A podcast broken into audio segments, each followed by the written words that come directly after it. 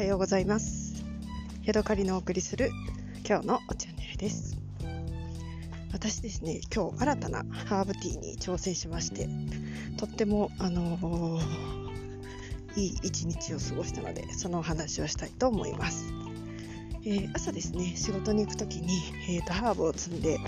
歩いていきますよっていう話はしたんですけれどもその後ですね、えーと、通りかかったところに、えーと、と山椒葉木が入っていましてあそうだ山椒の葉っぱでお茶入れれるんじゃないっていうことを思いついたんですね。なのでまた5センチぐらいの、えー、かわいい緑の葉っぱを2枝ほどですねポキポキと折ってでそれを、えー、お洋服のポッケに突っ込んで仕事場まで行きました。でなんでかわかんないんですけどちょっとえー、例えば日本茶だったりとかウーロン茶をあの入れる時のように少しですねしんなりさせた方がいいんじゃないかっていうことを勝手に考えまして、えー、ついてすぐにはですねあのお茶を入れないんですね。で、えー、ちょっと半日ほど時間が経ってあのポッケの中でくったりしてきた葉っぱをですね おもむろに取り出して、えー、まずですね山椒の葉っぱを使って、えー、ハーブティーを入れました。小さい頃ですねお父さんがよく、あの山椒の葉っぱを使う時に手のひらでねパチンって挟んで、あのなんだろう香りを立たせるっていうことをしていたのでなんとなくそれを思い出して手のひらの上に、えー、ったりした山椒の葉っぱを乗せて、えー、パチンと叩いてでそれを、えー、洗ってですねコップの中に入れましたそしてそこに熱湯を注いでみ、えー、ますとですね素晴らしいんですねすっごく綺麗な緑色の水色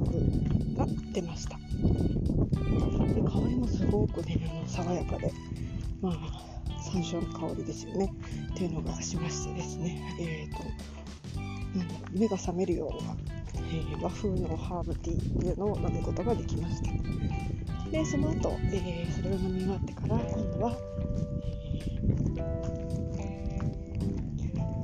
えー、レモンバームですね。道端で取ったレモンバームも同じように入れてまあこれは美味しいのが昨日の方で分かっているのでそれを飲みました。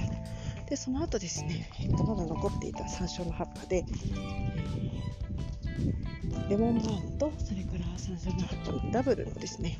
えー、お茶を入れましたまたまたこれもすごくですね、えー、緑の濃くて